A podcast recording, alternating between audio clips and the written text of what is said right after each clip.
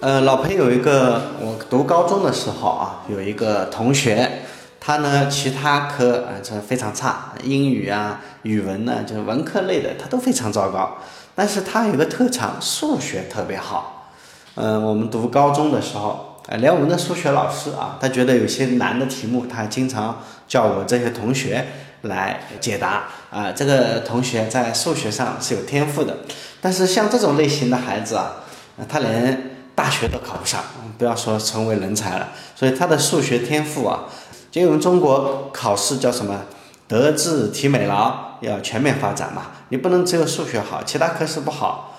一样考不出高成绩来。这成绩不好就进不了大学。所以你有数学天赋是没有用的啊。就像彼得蒂尔这本书啊，从零到一啊，这本书近几年在中国非常的火啊。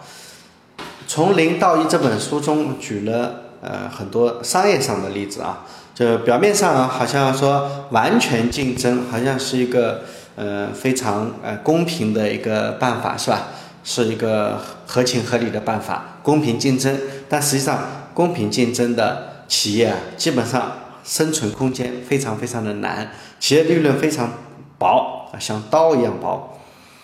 呃，常常会保朝不保夕，只能顾着眼前利益，不可能对企业的未来做长久的规划。反而呢，像谷歌这样的垄断型企业啊，因为不用记着和其他企业做竞争嘛，所以反而可以啊进行自由度很大的什么呃产品的呃长远的离谱的那种计划。所以呢，嗯，对我们的孩子也是一样，如果孩子长期处在考试的竞争压力下，自然而然也就不能够对自己进行长远的成长规划，而只能把所有的心思都集中在呃将会决定他一生的那一次考试上。啊，另一方面啊，东亚国家从幼儿园开始的啊，从幼儿园开始到大学，这个学习的卡位战和争夺战，实质上呢是对有限的呃高等教育资源的争夺。这个虽然也是有一定的道理的啊，但是为什么这个地区的争夺会达到这么白热化的程度呢？其实呢，孩子要成才啊，更重要的是，呃，对教育资源，包括各个家庭的文化背景啊、价值观呐，呃，父母的言传身教啊，呃，志向和视野的潜移默化呀，呃，他自己本人的朋友圈啊。这种资源啊，其实跟呃那种你上了这个学校我就上不了这种零和博弈啊，其实是没有关系的，对吗？而且啊家长如果在长期在这种稀缺心态的驱动下，让孩子从小就沉浸在补习班和题海里面，希望嗯先去抢到那些眼前看起来非常稀缺的教育资源、学校资源啊，可是从长远来看，反而浪费了孩子最大的资源。就是无限的可能性、美好的少年时光和天生的好奇心，啊，这些东西被损害了之后，啊，就没有办法弥补了。我们东亚国家传统上都比较热爱劳动啊，勤劳，呃，勤俭节约，是吧？孩子呢也愿意吃苦啊，嗯，如果这个愿意吃苦能够花在更有效率的地方，嗯，其实会。呃，更有用，但实际上，嗯，孩子们的大部分的时间都是被浪费的。这种工厂化的教育啊，就是要求我们的孩子把事情做对，呃，但是从来不要求孩子做对的事情。我们现在的教育啊，像德鲁克所定义的知识工作者一样啊。知识工作者不生产有形的东西，而是在生产知识、创意、信息。学生时代的真正成果，不是他们交上去的作业和考卷，而是他们所真正学习到的和思考的内容。这些东西啊，在技术上是无法进行严密的监督的。东亚的这种教育体制啊，在工业化早期啊，其实是产生了很大的作用的。因为在新建立的工业体系下，用这种普鲁士的这种方式啊，呃，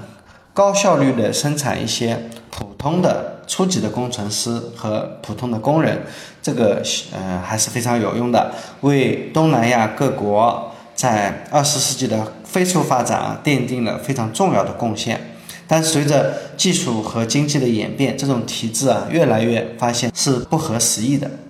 这一点就像当年的苏联的重工业是一样的啊，在呃当年苏联的这种体制下，采煤是为了冶钢，冶钢是为了机械，机械呢又是致力于生产呃挖掘和冶炼机器，这样形成了一个内部的自我循环机制。但是这种内部的自我循环机制啊，基本上是无视市场和竞争的实际需要的。这种重工业在苏联的工业化时期确实制造了，呃，本来非常非常稀缺的工业制品，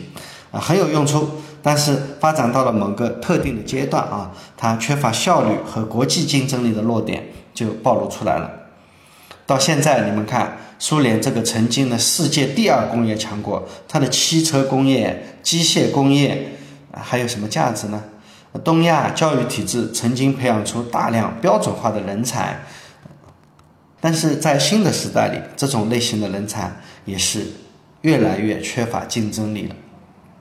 为了脱离这样的机制啊，其实很多中国的父母啊，也喜欢把孩子送去欧美留学。可是呢，除非他们留在国外，如果回国就业，